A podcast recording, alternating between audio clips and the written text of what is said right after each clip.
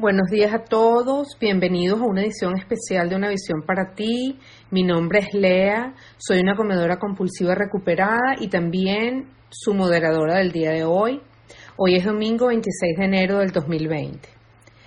Hoy Una Visión para ti presenta madrinazgo o patrocinio desde dos perspectivas.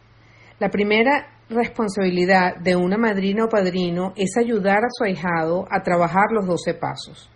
Los 12 pasos son la base de comedores compulsivos. Los pasos requieren que, que tomamos acción, pero no solos. De hecho, no podemos trabajarlos solos si seguimos la guía del libro grande de Alcohólicos Anónimos. El significado de los pasos y cómo ellos son aplicados en la vida diaria requieren explicación e interacción. Una madrina y un padrino nos pueden ayudar a traducir los principios generales de los pasos, sus ideas a las actividades específicas de nuestras vidas, a nuestros comportamientos. De alguna manera, una madrina o un padrino es como un profesor, como un tutor privado, un mentor, un guía con experiencia. El madrinazgo incluye aspectos de todos estos roles, pero es, sin embargo, un rol único. La madrina o padrino es alguien que ha trabajado el proceso de los 12 pasos y que vive diariamente en los pasos 10, 11 y 12 su principal responsabilidad es ayudarnos a trabajar los 12 pasos y la aplicación de sus principios en nuestras vidas. El madrinazgo es una parte integral y básica al hecho de pertenecer a una hermandad de 12 pasos y potencialmente una de las experiencias más enriquecedoras. El madrinazgo es una experiencia intensa y maravillosamente personal. Cada uno de nosotros trae sus propias ideas, personalidades, fortalezas y debilidades a esta relación. Nadie es una madrina o un ahijado perfecto o ideal. Nadie supera el hecho de que somos meramente humanos. Todos podemos aprender a ser mejores madrinas y padrinos y a ser mejores ahijados. No hay ningún grupo de reglas que pueda delinear el fenómeno del madrinazgo. Y la presentación de hoy es solo un ejemplo de la relación que puede desarrollarse entre una madrina y una hijada. Como sucede con las relaciones entre un profesor y un alumno, es difícil decir quién aprende más, si la madrina o el ahijado. Hoy compartiremos ambas perspectivas, la de Ruth M. y la de Stephanie Kay, ambas comedoras compulsivas recuperadas y de Missouri. Ellas están acá para compartir sus ambas perspectivas de su relación como madrina y como ahijada. Y es con gran placer y aprecio que les doy la bienvenida esta mañana. Buenos días, Ruth. Gracias. Yo solo quiero aclarar que soy de Illinois y miro el Gateway Arc. Entonces, estoy cerca de Missouri, pero bueno, me refiero a que soy como del área de San Luis. En cualquier caso, no importa. Yo de lo que voy a hablar Hoy es de esta interesante llamada que recibí el 6 de febrero del 2017. Esta persona me dejó un mensaje. Lo escuché, ella estaba llorando muchísimo, tenía muchísimo dolor. Y Dios, yo estaba tan feliz porque ella estaba tan en la miseria. Y sí, lo que quiero decir es eso mismo. En cuanto más miserable se sienta la persona, más dispuesta estará a dar el primer paso. Y yo ya sabía eso. Entonces estaba muy feliz. Yo no se lo dije, por supuesto. Stephanie, cuéntame cómo fue eso. Buenos días. Estaba loca, estaba desesperada, tienes razón, estaba completamente destrozada y lista. Tenía una deuda de 27 mil dólares, mi hijo descarrilado. Él es un drogadicto recuperado. Mi hija jugaba a la hija perdida y se mantenía en su cuarto. Y mi esposo y yo casi no hablábamos. Pienso que si Dios no hubiese intervenido, si mi poder no hubiese intervenido, definitivamente no estaríamos juntos hoy. Ha sido una tremenda restauración. Dios ha cumplido una enorme promesa en nuestras vidas y por eso estoy profundamente agradecida, simplemente profundamente agradecida. Tú también querías matar a tus compañeros de trabajo, lo que hubiera sido como un tiroteo masivo. Sí, sí, es verdad, hubiese sido un tiroteo masivo. Sí, hubiera estado en la cárcel también hubiese estado vestida de color naranja y no de color negro, sino naranja. Yo me veo muy bien en no me veo muy bien en color naranja, para nada. Y el negro es mi color favorito, pero sí, hubiese estado en la fila para la silla eléctrica.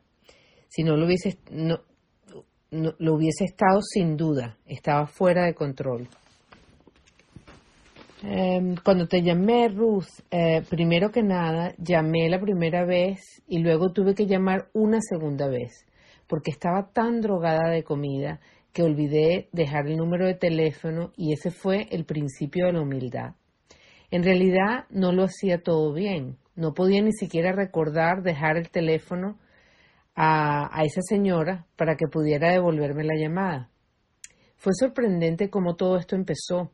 Yo era una representante intergrupal de otro grupo de 12 pasos y llegué a una visión para ti, pues gracias a todos, gracias a todos los que trabajan en una visión para ti, porque fue gracias a que graban todo. Gracias por su servicio, porque salvaron mi vida. Dios los usó para salvar mi vida. Démosle todo el crédito a Dios. Entonces, bueno, hice clic eh, en una charla y luego de esa charla venía la de, la de Ruth, mi madrina. Y yo me decía, ella suena familiar. Y pensé, creo que ella está en mi grupo de los miércoles, el grupo cerca de mi casa. Y yo me decía, Dios, esa mujer está cerca de mí, está aquí en Missouri, en Illinois. Entonces así supe quién, quién era y yo estaba pues como loca. No recuerdo, no recuerdo de qué grupo ella hablaba o nada de esos detalles, pero le pregunté a una persona de nuestro grupo si tenía su teléfono y ella particularmente no lo tenía, pero sabía de alguien y me dice, sí, vamos a enviar un texto y, y resulta que era para un caballero muy agradable em, que tenía su teléfono, ¿no? Y yo toda frenética, eh, necesito el teléfono de Ruth, necesito el teléfono de Ruth. Em, no estaba en ese momento totalmente abstinente. Em, necesito el libro grande, necesito esto, necesito aquello, tengo que ir a trabajar. Y él sencillamente me dijo, aquí tienes el número. Y yo, gracias, le dije, gracias. Y me fui al trabajo como loca. Iba a alta velocidad a mi trabajo y llamé a Ruth entonces en aquel apuro fue que olvidé dejar mi teléfono. Y entonces la llamé de nuevo y llegué al trabajo y en aquel estado de profunda locura me di cuenta que ya no podía seguir siendo una adicta.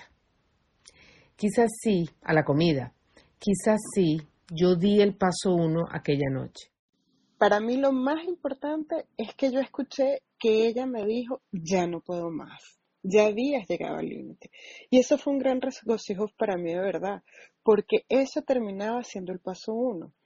El hecho de que estuvieras desesperada, como cuando me llamaste, me permitió saber que tú no estarías batallando conmigo por la comida o con nadie más. Eso fue como me lo dijiste. Dime qué quieres que haga.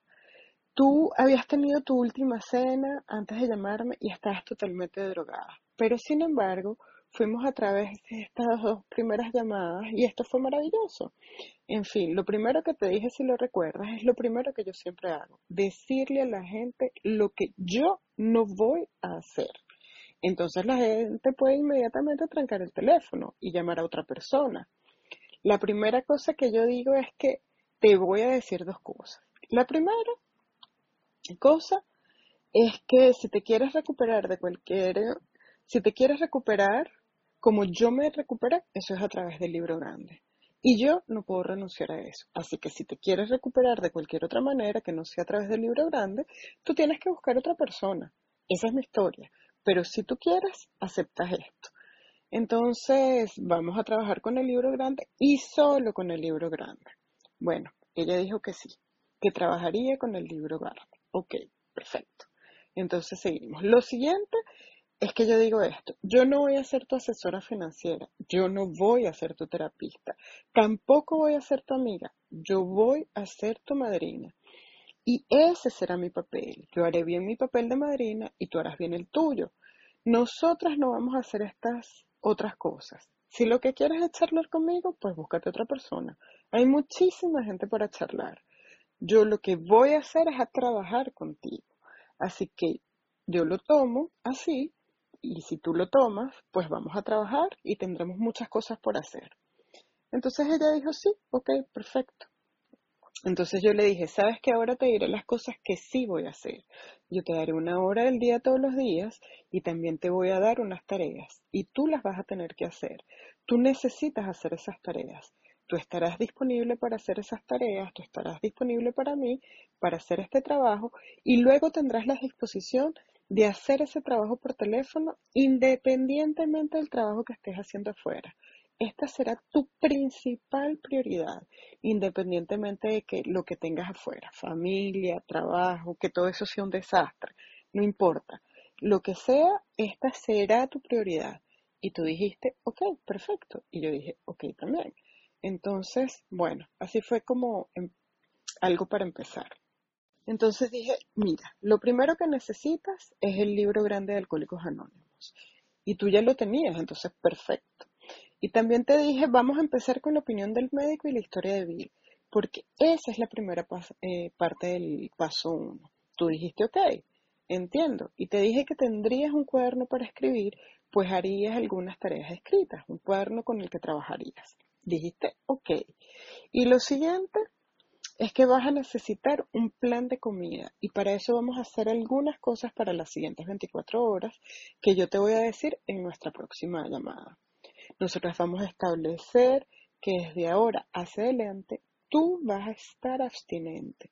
Tú vas a estar totalmente fuera de todo esto más adelante.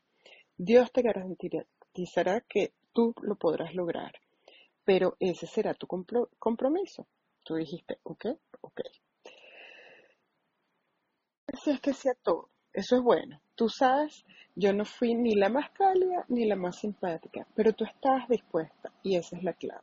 Entonces, em, repasamos lo que tendrías que hacer y primero sacaste una hoja de papel. Te dije un lápiz y un bolígrafo y escribes todos los alimentos que controlas, todos los alimentos que estás pensando controlar y todos aquellos que estás pensando que no puedes controlar para nada, que tú ya sabes que has renunciado a ellos, pero que no has podido, que no puedes cumplir tu palabra y que una vez que empiezas a comerlo parece que no puedes parar, aun cuando dices y quieres pararlo.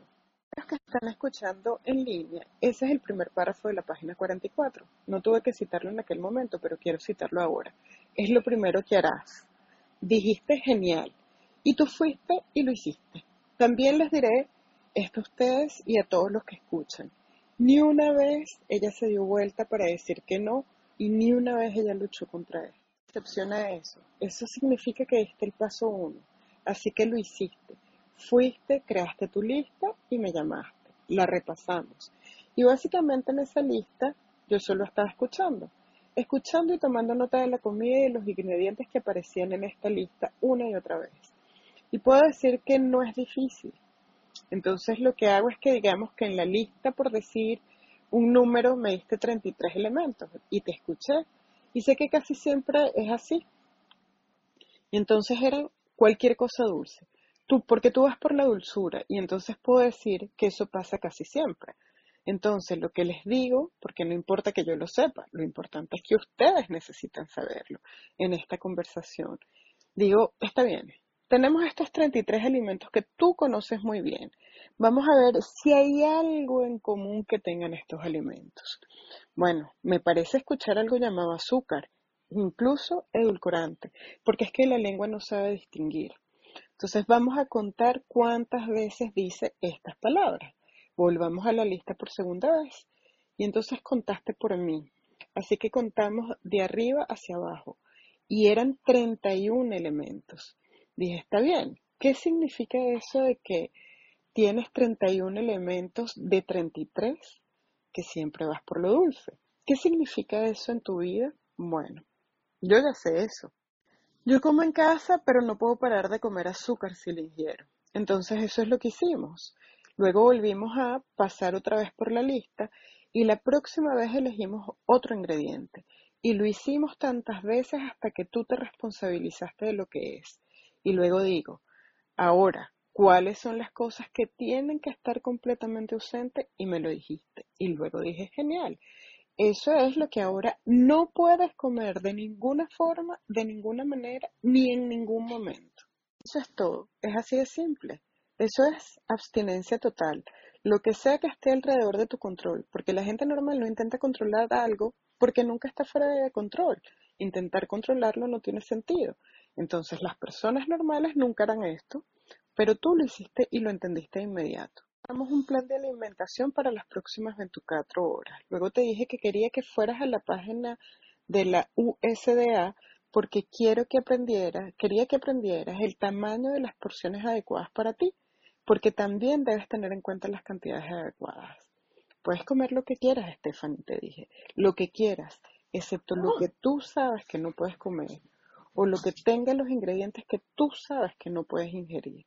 A mí realmente no me importa lo que tú comieras, excepto que te diré que si empiezas a dar un codazo hacia estas cosas, después no puedes parar. Pero lo que quieres comer está bien, siempre que no contengan ninguno de estos eh, ingredientes. Hiciste inmediato y volviste a llamar al día siguiente. Te sentías fatal, pero lo habías logrado. Habías llegado ahí y estabas en abstinencia. Y entonces el punto es que no hubo vacilación. Inmediatamente después de ese día y a partir de ese día lo hiciste. Tú tuviste que llamar algunas veces, preguntar sobre algunas aclaratorias, sobre lo que estabas leyendo, pero estabas allí. Desde el punto de vista que yo conozco, tú no estabas luchando. ¿Cómo encontraste eso? Simplemente lo hiciste. Estuviste dispuesta a hacer lo que tuvieras que hacer y lo hiciste. Y entonces empezó a pasar, fue de inmediato. Cuando ya no aguantas más y estás lista, pues estás lista. Y entonces o lo haces o no. Yo sentía que me iba a morir y perdería todo aquello que quería en mi vida. El día antes que empezáramos oí una charla de una mujer llamada Donna en redes sociales. Donna F. Y gracias a Dios por ella. Dijo, aquí tienen lo que necesitan para ser buenas ahijadas. Yo presté atención, tomé notas. Lo que entró en mi cerebro dopado de ese entonces fue, ya no puedes más estás lista. No tienes más derecho a nada porque lo, porque lo has destruido todo. Y entonces la salida es decir, sí señora, a todo. Y entonces eso es lo que le dices a tu madrina, sí señora, y ok. Y esto es así porque en, este entonces, en ese entonces Ruth tenía 31 años de abstinencia completa y, me dijiste, y dijiste en tu charla que no tuviste ni un pensamiento nunca de volver a comer compulsivamente. Esa garantía de, de recuperación era casi incomprensible. Cuando empezamos, yo rezaba mi poder superior. Espero que esto funcione de verdad, porque me voy a morir o me voy a ir a la cárcel por el resto de mi vida o seré por el resto de mi vida una gorda infeliz. Entonces, cuando empezamos, lo que yo podía decir era, haré todo lo que Donna dijo y a, y, a lo que Dios me ha guiado. Por eso dije, sí, vamos a hacerlo. Eh, ya no tenía ideas alternativas. Había probado todo lo que estuviera debajo del sol y nada nunca funcionó. En el último mes, antes de comenzar, tuve un pensamiento recurrente en el que me preguntaba, ¿por qué no vuelves al libro grande? Eh, yo empecé hacia 1990, cuando tenía 20 años, estaba súper joven, ¿no? Y nunca volví, nunca volví a OA por, por unos 27 años, y con 47, pues volví y ahora tengo 50. Volver a la recuperación, pero esta vez fue de verdad, entonces sí, estaba completa. Ah, entonces a los 47 sí estaba completamente y profundamente lista. No podía vivir con los seis ingredientes clave o compulsivos, pero el dilema estaba en que tampoco podía dejarlos. Entonces, ¿cómo encontraría la forma de vivir sin ellos? Estaba entre la espada y la pared, y yo buscaría a quien me pudiera mostrar cómo salirme de ahí. Y sucedió que Dios me guió hasta ti, Ruth, y muchas otras personas. Luego a la hermandad de Una Visión para ti, el podcast y todos los servicios que se prestan acá. Esto es increíble. Sí, sí, así. Hiciste todo lo que fue necesario y lo que ibas preguntando y lo que yo iba preguntando desde ese momento tú lo ibas contestando a través de tus anotaciones en tu cuaderno como se suponía que tú debías hacer. Ya saben, 20 o 30 minutos escribiendo y eso lo hiciste sin falta. Mi experiencia ha sido a través de los años y he trabajado con muchísimas personas y entonces yo sé que la desintoxicación lleva de dos o tres semanas y eso es normal. Bueno, puede ser una conjetura, pero mm, no lo sé. Tal vez simplemente no sea exacto, no sean números absolutos, pero lo que sí sé es que dos o tres semanas es bastante normal y tienes que superar eso, tienes que pasar por el paso uno y así yo te lo expliqué.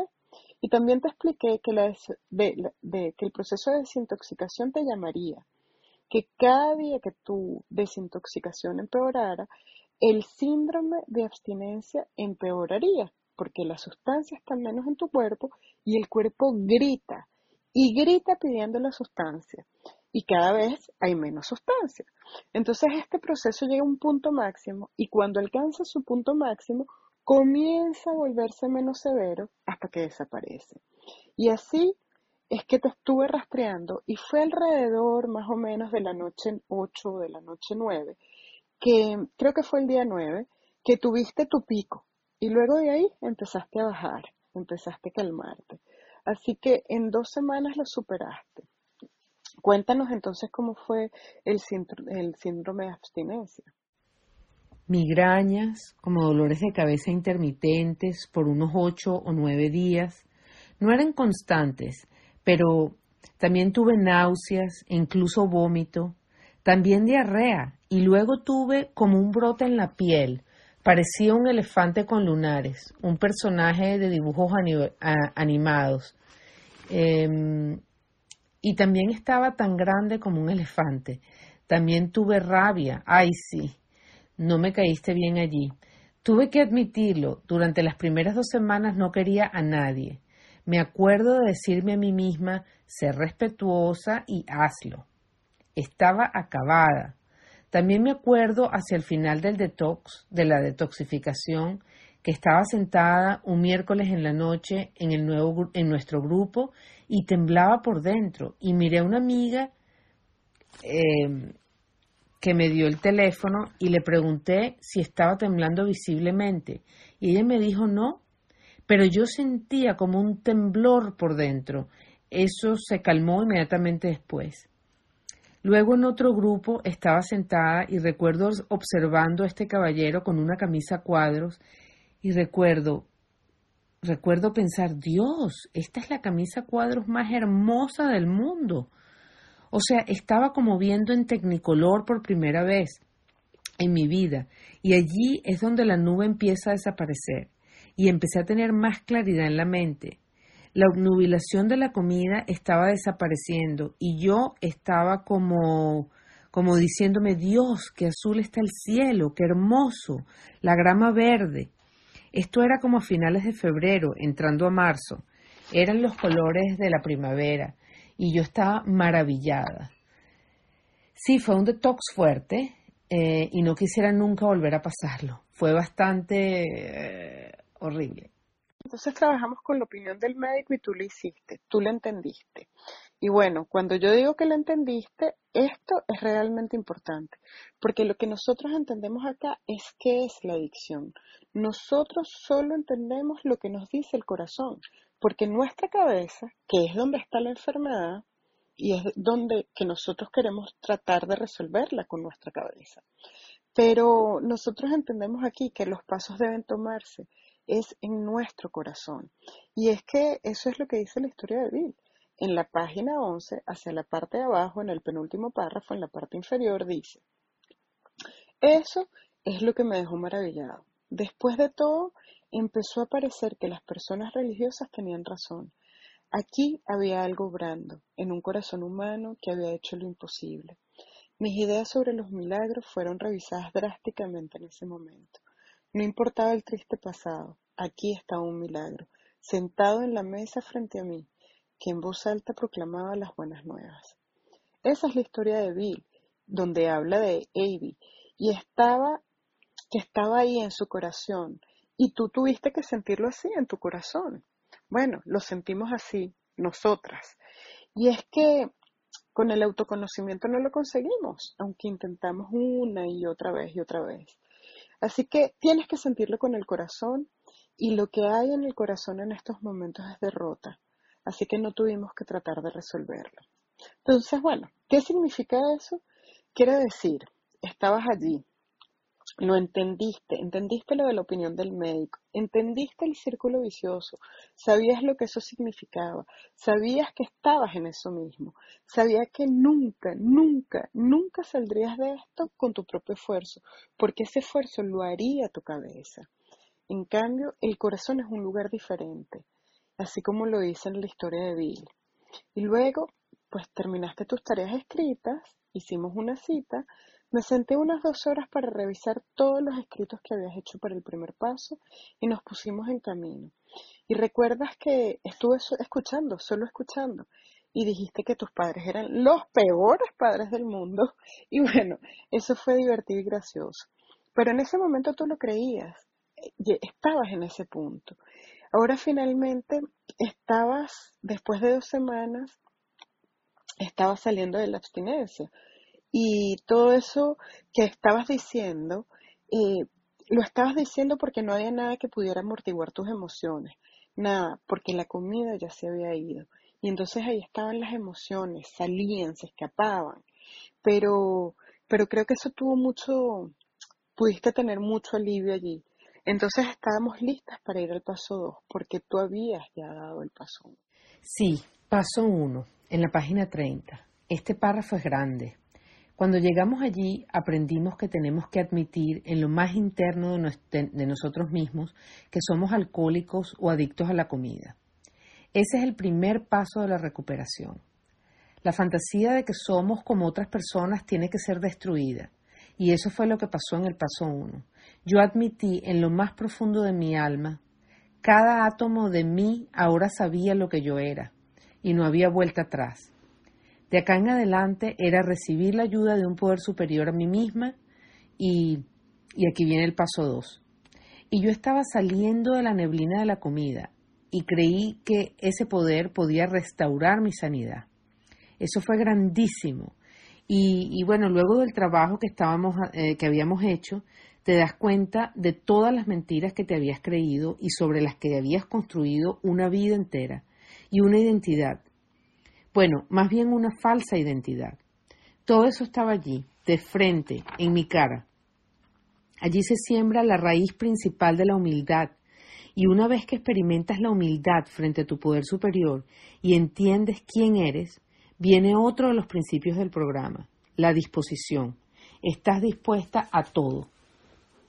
Entonces yo estaba dispuesta a terminar el paso uno. Era impotente frente a la comida y mi vida era inmanejable aún es inmanejable.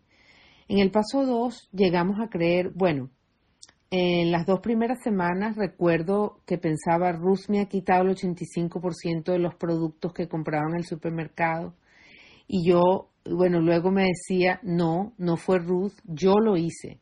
¿Y ahora qué haré? No puedo vivir sin esos productos e ingredientes. Entonces tenía que encontrar un poder superior a mí misma y lo tenía que hacer lo más rápido posible, porque estaba desesperada y el síndrome de supresión no acababa. Entonces, en la tercera, en la tercera semana tenía decepción y desilusión, pero también tenía verdad. Y esa verdad estaba allí y no me hacía sentir muy bien tampoco. Y me di cuenta también que lo que buscaba siempre era el efecto Dios, como se dice en la opinión del médico. O sea, debemos esencialmente, eh, bebemos o comemos esencialmente porque nos produce un efecto. ¿Cuál? Bueno, suaviza las dificultades y nos hace sentir a gusto. Y, y nosotros estábamos usando las cosas equivocadas para lograr ese efecto.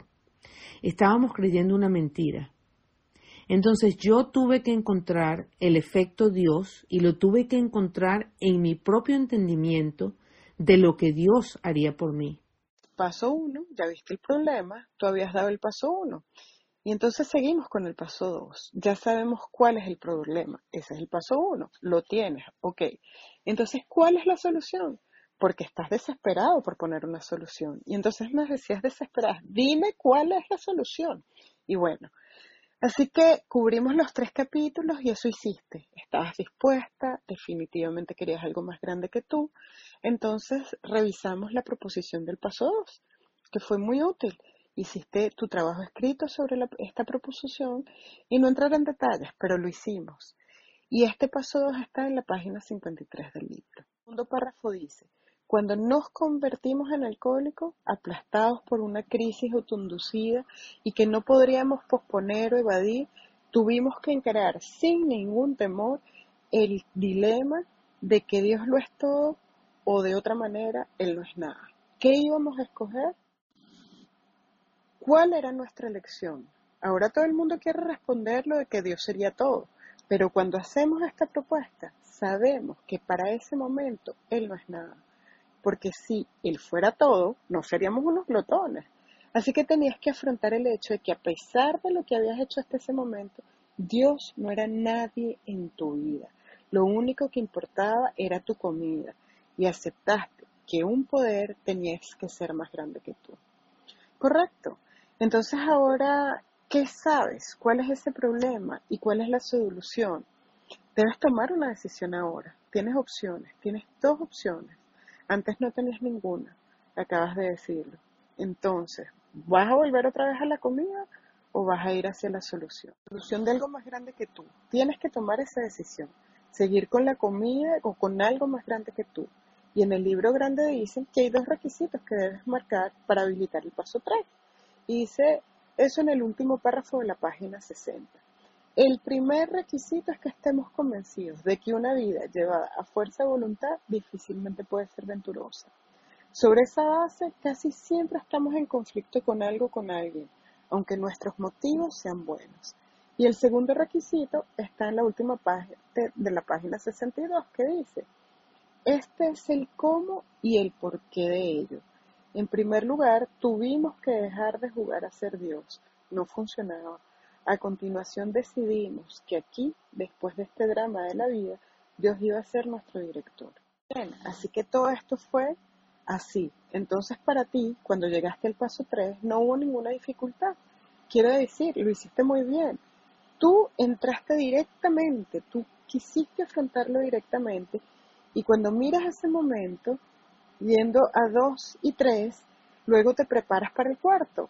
Y yo no vi ningún conflicto. Quiero decir, si la enfermedad quería tenerte, pero tú estabas tan, sí, la enfermedad quería tenerte, quería atraparte, pero tú estabas tan comprometida con el programa que solo fuiste directamente, uno, dos, tres, y ya estabas lista para el cuarto. Sí, así lo hice. Tuve quizás un par de horas decidiendo. Pero esa es la belleza de este programa siempre te deja decidir, te da esa dignidad. Una cosa que recuerdo es el principio de la página 60. Tú mencionaste esa página y dice, muchos de nosotros exclamamos, vaya tarea, yo no puedo llevarla a cabo. No te desanimes, ninguno de nosotros ha podido mantenerse apegado a estos principios. No somos santos. El punto es que estamos dispuestos a creer espiritualmente. Los principios están allí para guiarnos en este proceso de progreso. Nosotros buscamos el progreso más que la perfección espiritual. Si bajamos un poquito en el párrafo, al segundo párrafo, en la letra C, dice, Dios podría y lo remediaría si lo buscábamos.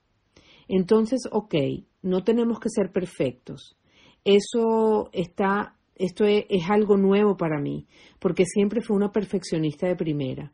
¿Cuáles eran los principios? Bueno, humildad, disposición, amor, pureza, honestidad, desinterés. Y en la página 13 tienes los cuatro absolutos de este programa de Alcohólicos Anónimos. Esos son los principios que aún hago lo mejor que puedo para seguir cada mañana. Una vez que me di cuenta de eso, de que no tenía que ser perfecta, pues solo quedaba buscar ese poder superior a mí. Lo que uno tiene que hacer es buscar a Dios. Dios lo puede remediar y lo hará. Entonces me dije, ok, voy a intentarlo. Voy a intentarlo. Entonces llegué al paso cuatro fácilmente, porque ya saben que yo estaba como asustada, que me fuera a, herir, lo cual es una vieja actitud que tenía. Joe y Charlie de AA mencionaron acerca del paso 4 y yo me decía, no, no. Y tú mencionaste, Ruth, lo de cambiar las viejas ideas y pensamientos y actitudes que quizás ah, ah, obtendríamos en la infancia. Y entonces eso me dio la libertad de ciertamente cambiar mi vieja idea que tenía de Dios. Tú me diste un ejercicio y me dijiste, ¿por qué no escribes lo que quieres que Dios sea? Y yo pensé, bueno, esto es diferente. Nadie nunca me había puesto en esta posición. A mí siempre me dijeron quién era Dios. Y entonces yo fui coleccionando pensamientos errados de Dios y yo entonces, como sugeriste, escribí la lista de las características que quería que mi Dios tuviera y aprendí y ahora acá sentada, con una relación más profunda con Dios, te digo que Dios es todo lo que siempre quise. Siempre fue todo lo que deseé. Era yo la que me separaba de este ser. Y entonces aquí tenemos las promesas. Las promesas que están en el primer párrafo de la página 63. Estamos en el paso 3. Una de las cosas que hago con la gente que ha dado este paso es que repasamos las promesas. Son garantías, son garantías de que eso va a ocurrir. Entonces trabajamos este paso correctamente. Todo lo que hay en ese paso es nuestra historia. Si algo no lo es, y ese es un eslabón débil, tenemos que volver a verlo. Así que revisamos las promesas y todas eran ciertas. Y luego, por supuesto, hacemos la oración del tercer paso. Y lo, hiciste frente a tu grupo base. Te pusiste de rodillas e hiciste la oración frente a todos, porque eso fue lo que hicieron los primeros 100. Hicieron un acto público frente al resto de los miembros. Estarían en Nueva York o en Akron. Hicieron una declaración frente al resto de los miembros. Los sostuvieron y los miembros los responsabilizaron por lo que se había hecho. Así que hicimos eso. Pero luego, por supuesto, si tomamos esa decisión, ¿qué significa?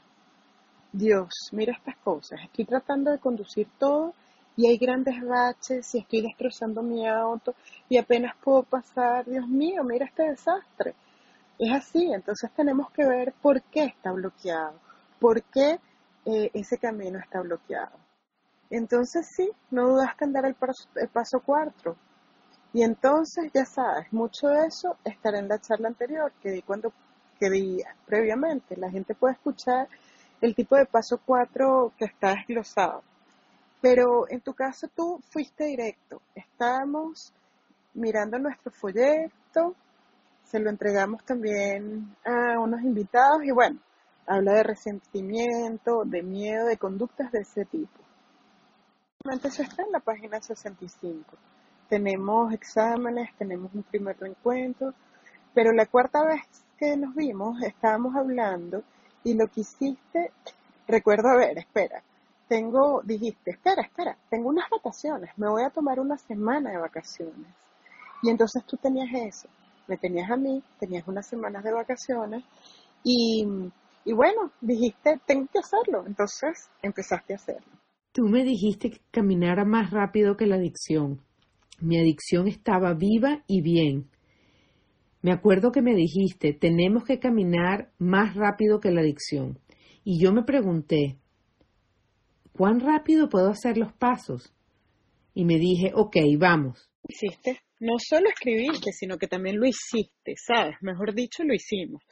Pero por supuesto, mencionaré nuevamente aquí que este paso tiene muchas cosas, tiene resentimientos, hay una oración para eso, hay cosas que, que, que hay ahí, hay miedo, hay otras conductas que no puedes dejar pasar, pero también hay promesas. Las promesas están en la página 70 como en el segundo párrafo. Y esas promesas están ahí y nos dicen, ya sabes, sobre, sobre la futilidad de todas esas conductas, de todas esas emociones. Entonces miraste las promesas y bueno, ya lo habías hecho, habías mirado eso y entonces en ese punto estábamos listas para dar el paso 5. Entonces nos sentamos y, y, bueno, sencillamente fuiste por él y, y lo que fue, ¿qué fue para ti lo más importante dando ese paso? ¿Qué fue lo más importante que aprendiste al seguir el paso 4 y después hacer la devolución conmigo en el paso 5? Cuéntanos hay siempre una curación tremenda. y es el, es el inicio de trabajar los, los seis principios.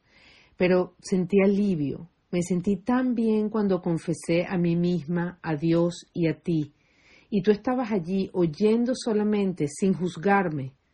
Me aseguraste que nadie murió por hacer el quinto paso, y yo estaba nerviosa, y estábamos en un sitio público, en un café, y yo estaba en mi pueblo donde crecí, y mis padres estaban a solo diez minutos de aquel lugar.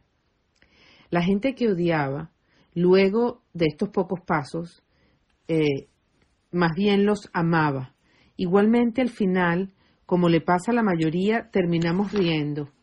Es decir, eh, envuelve risas porque te logras ver tan loca como estás y, y que todo es tan trivial, de tan poca importancia. Sí, hay preocupación. Eso de estar dispuesto a matar a alguien. Yo quería darle mofis envenenados o, o dispararles. ¿Y por qué? Ahora me siento acá viendo todo mucho más claro y lo loca que soy. No creo que lo, que lo logré, pero el punto es que la gente que yo quería herir es la gente por la que ahora yo oro diariamente. Les amo. Creo que aún son algo fastidiosos, creo que aún son poco fastidiosos, pero los amo. Y me di cuenta y me pregunto, ¿quién soy yo? solo una glotona, una borracha recuperada. Y cuando te das cuenta de quién realmente eres y de lo que has admitido, estás completamente abstinente, si tienes esas tres cosas, Dios, con Dios, siempre con Dios, es una sensación fantástica. Yo me sentía como una monedita nueva, reluciente. Tú puedes mantener em, tu cara en alto y enfrentar quién eres, lo que eres y lo que has hecho. Estás entonces súper dispuesto. Ese principio de estar dispuesto fue muy importante para mí. Después de aquel momento estaba incluso más dispuesta a hacer todo y más. Y ahora, ¿cómo hago para enderezar esto? ¿Qué puedo hacer para reparar? Vamos a hacer una lista, me preguntaba. De hecho, todo está bien. Yo quería seguir las instrucciones exactas del libro grande. Estaba como loca, pero loca bien. Eh, es un tipo bueno de locura porque estaba siguiendo una dirección, una instrucción. Finalmente, luego de 47 años, estaba siguiendo instrucciones, después de ser muy indisciplinada. Sí, me encantó el paso 5. Bueno, todos los pasos, pero este fue uno de mis favoritos cuando lo hice. Y así son las promesas de este paso 5 en el segundo párrafo de la página 75. Así que lo hiciste. Esa era nuestra línea de fondo.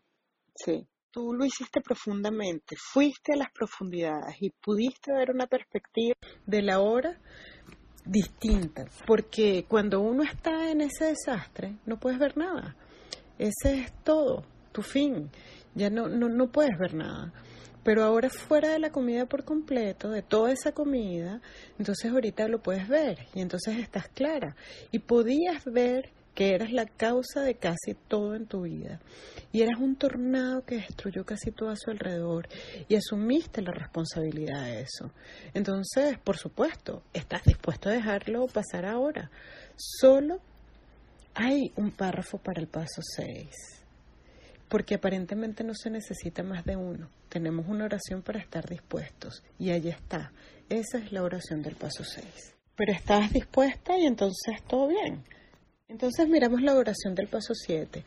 Y algunas personas creen falsamente que eso significa, ya sabes, que se supone que le pides a Dios que te remueva todos los defectos de carácter.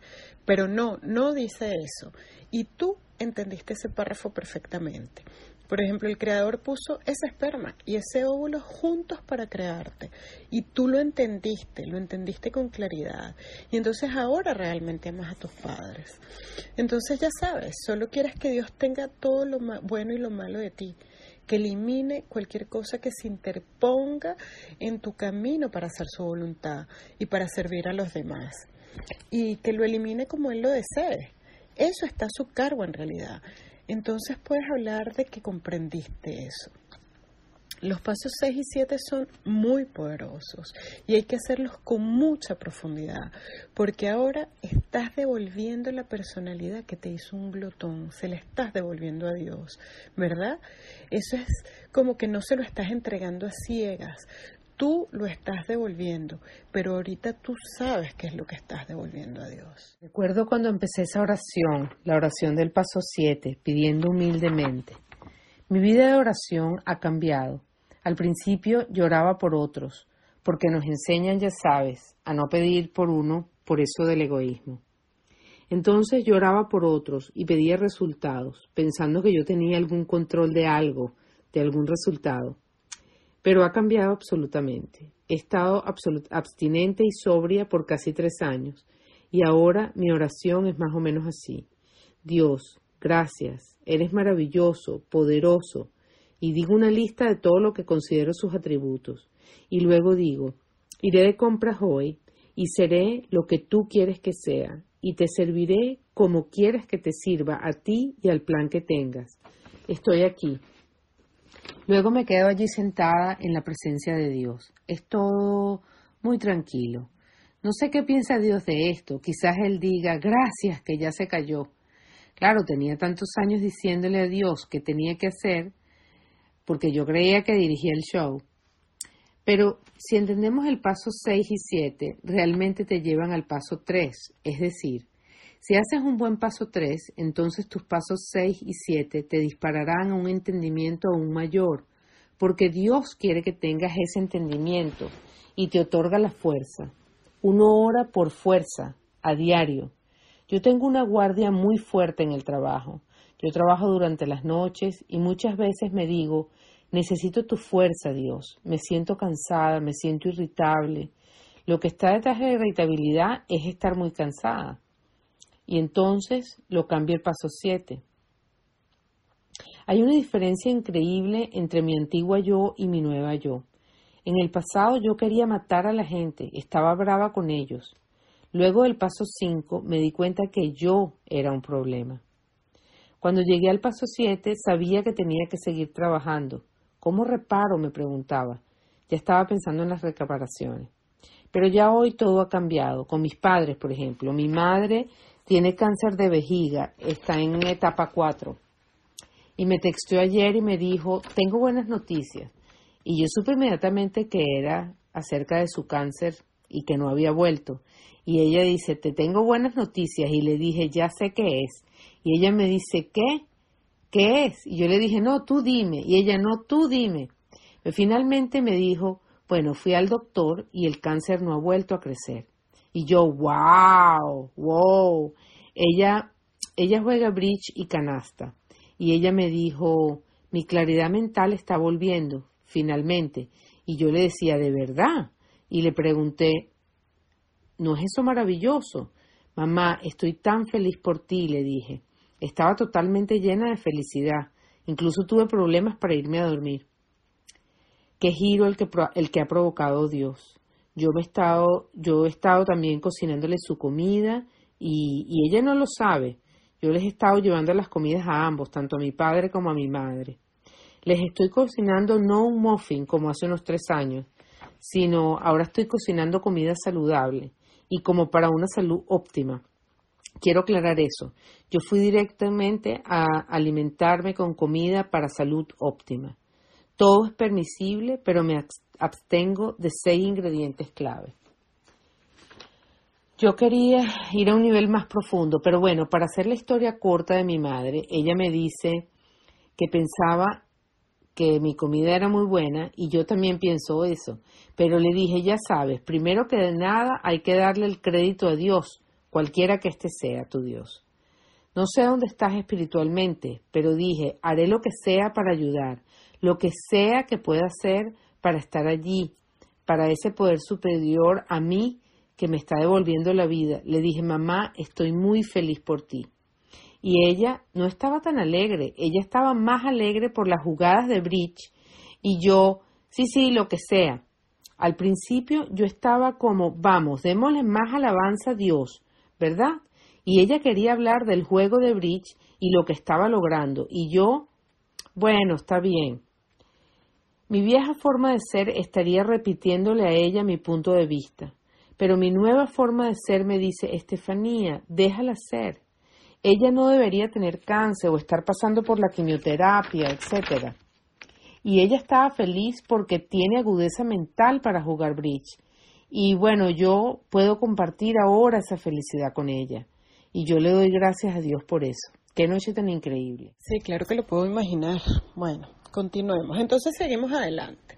De todos modos, después del paso 7, el paso 8 9 ya tienen un 90% hecho cuando haces tus pasos 4 y 5. Porque si lo hiciste bien, claro está. Así que simplemente tomas la lista y no solo haces tres listas, no solo lo haces de tres en tres.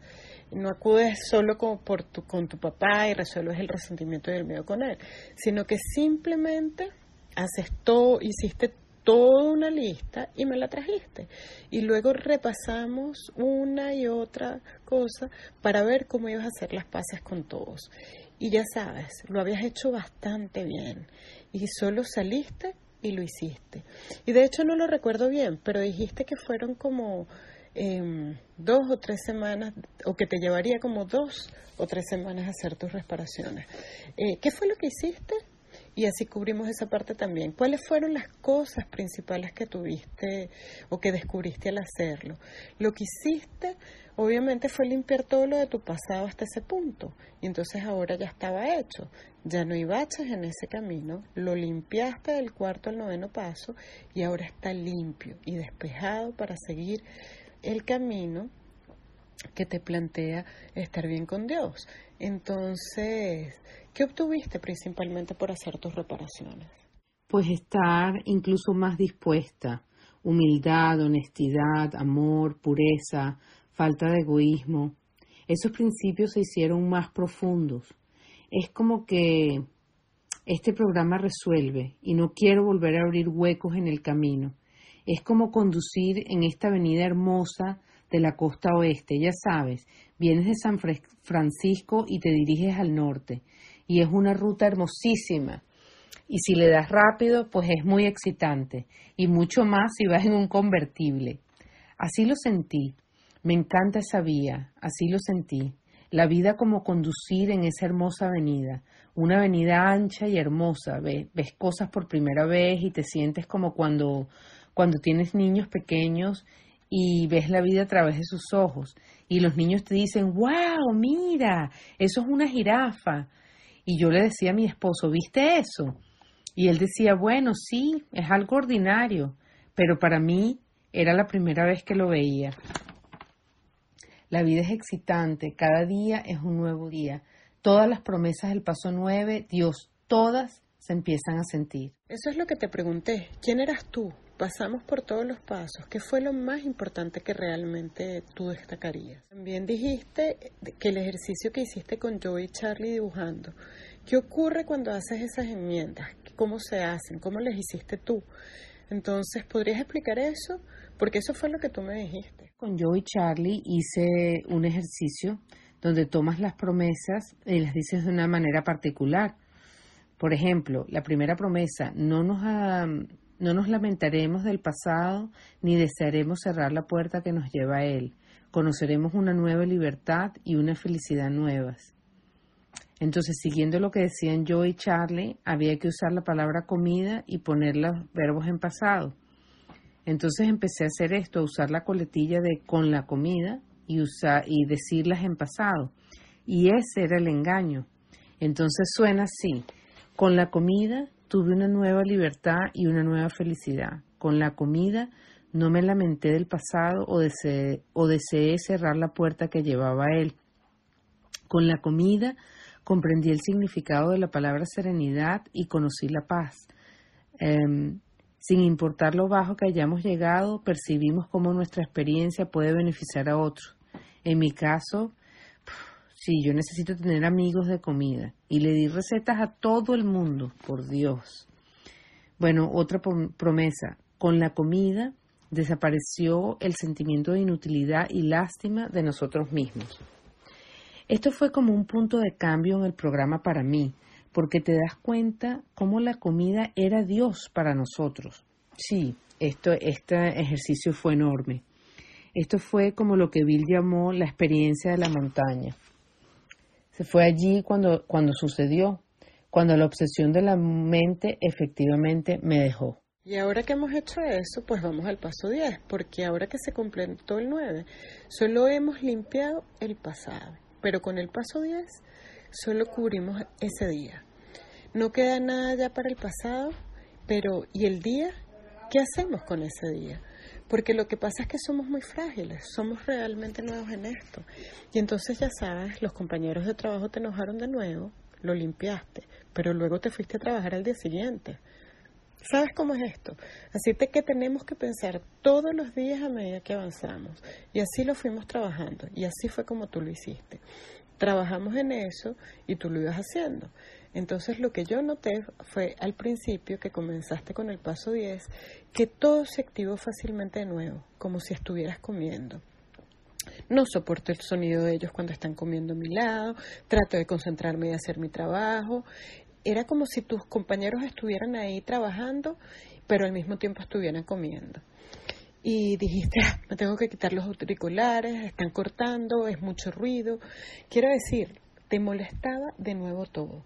Así que todos los días, cada día, eh, puedo ayudarte con eso, a sacar eso de tu trabajo y de tu familia, por supuesto.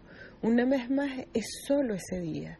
Las cosas van mejorando con la familia, pero esta vez esto que se empieza a hacer empieza a mejorar cada vez más. Y entonces ese día pasaste más tiempo y, ya han pasado, y contando los días fue pasando el tiempo, y ya han pasado tres años. Ese es el objetivo de estas lecciones. Y ya sabes, esa es la duración de estas lecciones. Simplemente se volvió cada vez menos y menos a medida que te adentraste esa molestia. Y a medida que eso pasaba, te ibas acercando más a Dios. Sí, claro. La clave, ¿verdad? El proceso es un paso que está en el último párrafo del 84. Adivina qué, ahí está la promesa. La obsesión se fue, lo dice el párrafo. Entonces, cuando llegas al paso 10, tienes razón, tienes la llave, lo tienes, sí. Hiciste el 9 y luego el 10 y efectivamente te das cuenta que las promesas son verdad. La obsesión se ha ido y eso es lo que querías cuando tú me viste, cuando me escuchaste por primera vez. Ahora ya lo tienes y es lo que estás haciendo con el paso 10. Entonces vamos al paso 11 y de nuevo aquí la información y todas las premisas de este paso están en la página 84. Hay muchas promesas. Entonces lo que yo noté fue que esos defectos de carácter disminuyeron, como lo hicimos en el paso 10, y luego en el paso 11 el contacto consciente con Dios aumentó. Entonces, mientras que una cosa iba bajando, la otra iba aumentando. Y es solo eso, ¿sabes? Yo digo que no digo que todos los días hayan ido bien, pero no hay grandes cosas, no hay problemas importantes, no hay grandes crisis en la mayoría de los días. Eso realmente es algo. Solo es como una especie de pequeñas cosas, pero no hay grandes crisis y eso hace cada vez más profundo. Ese es, ese es el logro del paso 11. Entonces, ¿podrías describir cómo fue esos tiempos? Creo que eh, aquello, aquello que me contaste cuando estuviste en la terraza, ¿crees que estuviste allí por 20 minutos? ¿Puedes explicar qué fue lo que pasó? ¿Cuánto tiempo de meditación estuviste? ¿Y qué fue lo que obtuviste de eso? Porque cuando entras en meditación, entras en un estado de alteración porque no simplemente estás, es que ya no estás confinado ni al tiempo ni al espacio. Y, y entonces e, e, esos límites desaparecen, desaparecen, porque estás en una dimensión diferente, una cuarta dimensión.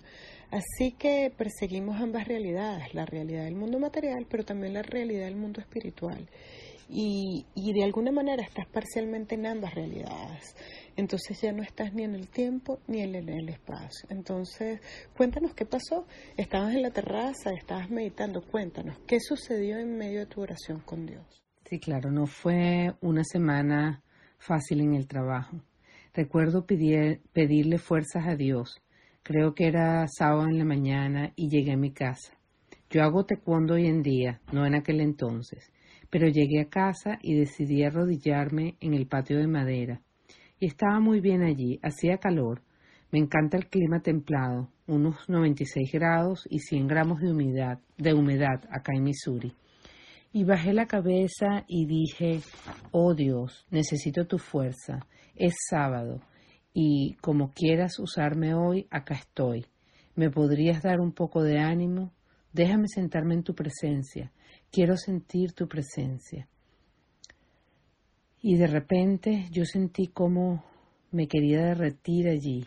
Yo quería que cada átomo de mi cuerpo se derritiera en ese patio de madera. Y sentí como que algo estaba sobre mi cabeza y bajé la cabeza y, y dije no miraré hacia arriba, pero sentí la presencia de algo sagrado, algo increíble e inspirador.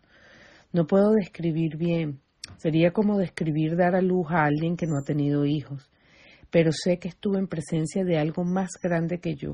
Y por supuesto, y cada cosa que yo no era, esto sí lo era. Todos mis defectos de carácter con los que estaba luchando, bueno, cuando estuve tan cerca de ese algo tan puro y perfecto, pues sientes que tú no lo eres. Pero no era una condenación, no, no lo sentí así, era total amor y aceptación. Y luego me senté allí y estuve simplemente agradecida y me sentí amada y que no quería nunca volver al mundo. Y mi esposo, que tenía el perro en el patio trasero, Chloe, que es una terrier, también comedora compulsiva recuperada, pero bueno, eso ya es otra historia. Em, lo cierto es que ella me pasó por al lado y mi esposo la soltó y ella pasó por al lado y decidió dejarme allí en el patio de madera y se fue. Y ese fue el final. Yo me levanté y entré a mi casa y él me dijo, caramba, estabas en una meditación muy profunda, no te, no, no, no, no te moviste. Y yo pensé que habían sido unos 20 minutos y él me dijo, no, son las 11 de la mañana, está súper caliente allá afuera y estuviste como dos horas más o menos. Y él me decía, estabas en algo allí y decidí no molestarte, pero es que creo que tampoco hubiese podido. Sí, ese día fue increíble y la semana siguiente, pues no todo fue de acuerdo a mi plan, pero ¿a quién le importa mi plan a estas alturas? Ya saben cómo es, Dios hizo lo que iba a hacer y así es todos los días. Es como decir, ok, no tengo que dirigir el show, esto me lo sueltas, ya no tengo esa presión, ya no soy la reina del mundo. Y sí, así es. Alguien en un mundo únicamente material no pudiera sostenerse así y que no, sin haber hecho ningún movimiento durante dos horas eh, arrodillado. Eso simplemente no es posible. Pero en ese estado alterado de meditación, por supuesto que es posible. Estabas tan cerca de Dios que ya no estabas ni en el tiempo ni en el espacio que conocemos. Que conocemos. Estabas sola con Dios y de una manera que no se puede estar cuando simplemente estás aquí. Estás en tu corazón, ¿verdad? Todo este paso es un gran paso, bueno. Y entonces ahora vamos al paso 12. Entonces podemos ir, si pudieras repasarlo, ya sabes, estamos en nuestros miedos. Entonces podrías cubrir cómo es ahora con tu familia, porque sabes, los odiabas al comienzo de todo, odiabas a todos tus compañeros de trabajo. Eh, ¿Qué diría yo de todo lo que hablamos? ¿Dónde estás ahora en, en comparación de dónde estabas hace tres años en relación con tu familia, con tus compañeros de trabajo, con todos tus asuntos en general? ¿Cómo trabajas con todo esto? ¿Cómo trabajas con tus miedos? ¿Cómo caminan tu relación hoy en día con todos y con todo. Empezaré con mi hijo. Él regresó. Él tenía cuatro años perdido. Yo diría que haciendo lo que fuera, lo que, fuera que él quisiera, actuando como yo. Teníamos vidas paralelas. Él capturó mi, atención inicialmente, me trajo a un grupo de doce pasos que me llevó a OA y, y luego a otro grupo de pasos y le agradezco a Dios por Greg, y su adicción, porque terminó salvándome a mí también. Yo recuerdo decirle a Dios, Dios, yo no quiero a Greg, mi hijo, de regreso, a menos que hayas trabajado en él. Y recuerdo a Dios diciéndome claramente en mi espíritu, no, Stephanie, no lo traeré de regreso hasta que haya trabajado en ti. Y ese fue el principio. Y entonces Greg volvió y en el aeropuerto casi no me reconoce. Él llegó por la derecha y yo lo miraba, y yo miraba hacia la izquierda y él me sorprendió y, y él pensaba, espero que esta sea mi mamá, creo que es mi mamá, y me agarró y me abrazó y me alzó. Y allí me dijo, estás delgadísima, casi no te reconozco. Y yo lo miré y le dije, Dios, tú te ves muy bien. Y él decía, pero tú te ves muy bien.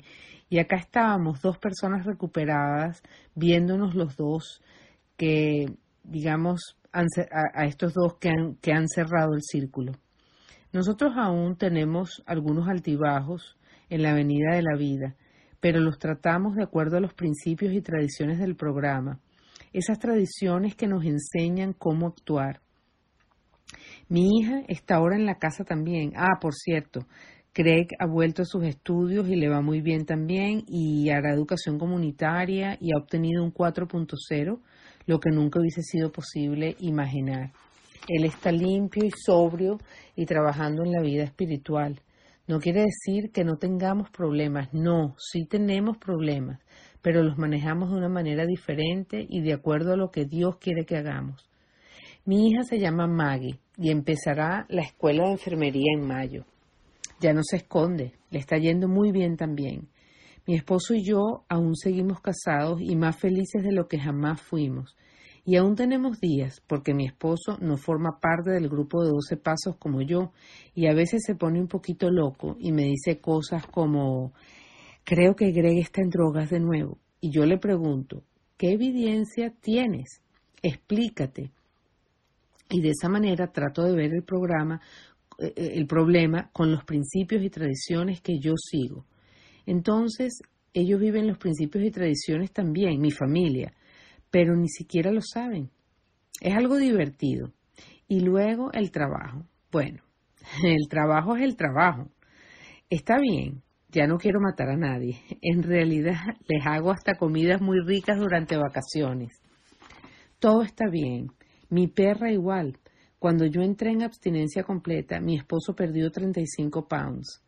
Greg, cuando volvió, 40. E incluso la perra perdió 8 pounds.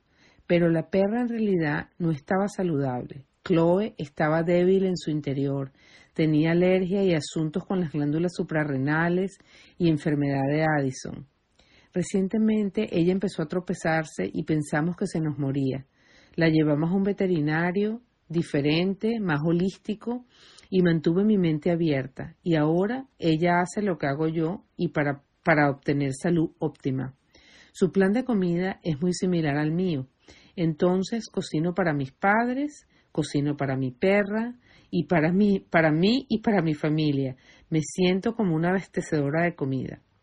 Pero mi perrita está fantástica, ya pasó la detoxificación y ahora como yo alguna vez hice, eh, me da la espalda y a los platos de comida inicialmente por los primeros tres días, pero ahora está comiendo para tener salud óptima. Hoy es su décimo día y está muy bien. Ha pasado, como dije, la detoxificación y ahora vamos al paso dos. No, no, no, no, en serio, bueno, solo bromeo, pero es una abstinencia forzada. Y bueno, va muy bien. Ella me viene a recibir en la puerta, lo cual no hacía antes. Pienso que le irá bien comiendo para una salud óptima. Bueno, pienso que hago reparaciones. Creo que la volví una comedora compulsiva porque le alimentaba de más y ella no tenía buena salud.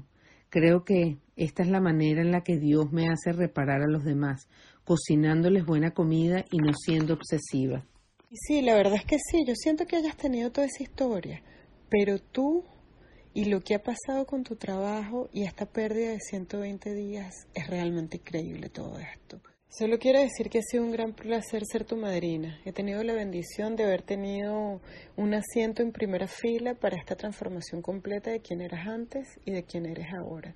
Quiero decir, has hablado un poco de eso hoy, pero yo he sido testigo de los últimos casi tres años y estoy tan bendecida por eso y te amo tan profundamente que solo quiero decir gracias de nuevo por dejarme madrinarte.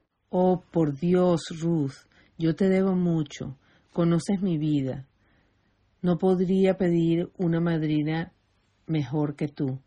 Una cosa que quiero decir es que nosotras podemos ser diferentes, pero eso no importa Siempre me diste la dignidad de escoger a mi poder superior.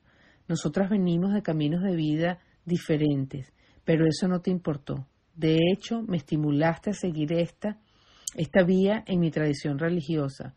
Fuiste y eres siempre tan respetuosa y amorosa y entusiasta.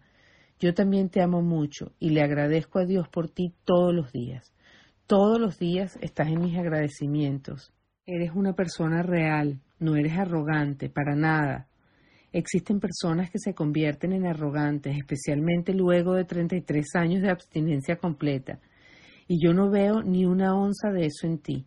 Es, un placer oírte y, y Leia dijo al principio que eras una persona sabia. Y yo me dije, sí, ella es sabia. Así que gracias por tu sabiduría.